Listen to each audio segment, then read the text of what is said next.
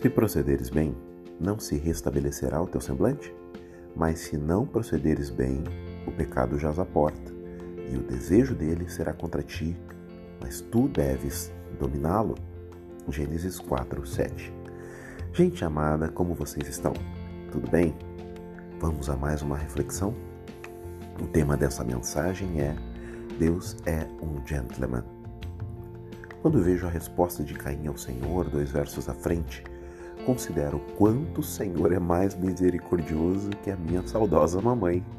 Leia comigo. E o Senhor perguntou a Caim: Aonde está Abel, teu irmão? Ele respondeu: Não sei. Acaso sou guarda do meu irmão? Fala a verdade. Se você tem mais aí de 40 anos e desse uma resposta dessa à sua mãe ou seu pai, certamente o objeto mais próximo voaria em direção ao seu corpo em uma velocidade que não permitiria escape. É ou não é? Lembranças à parte, olhe comigo a forma de instruir do Senhor, recomendando a Caim observar sua inclinação, sua fraqueza, para que pudesse se concentrar em vencê-la.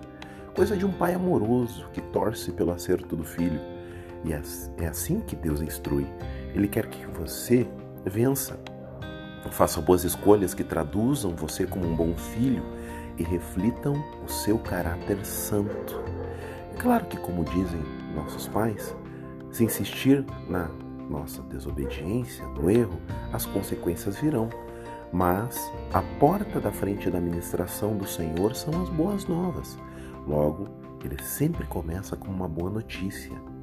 Se persistirmos no erro, sem cerimônias, Deus entrará com a sua correção amorosa, que não significa que não seja dolorosa e sem cicatrizes.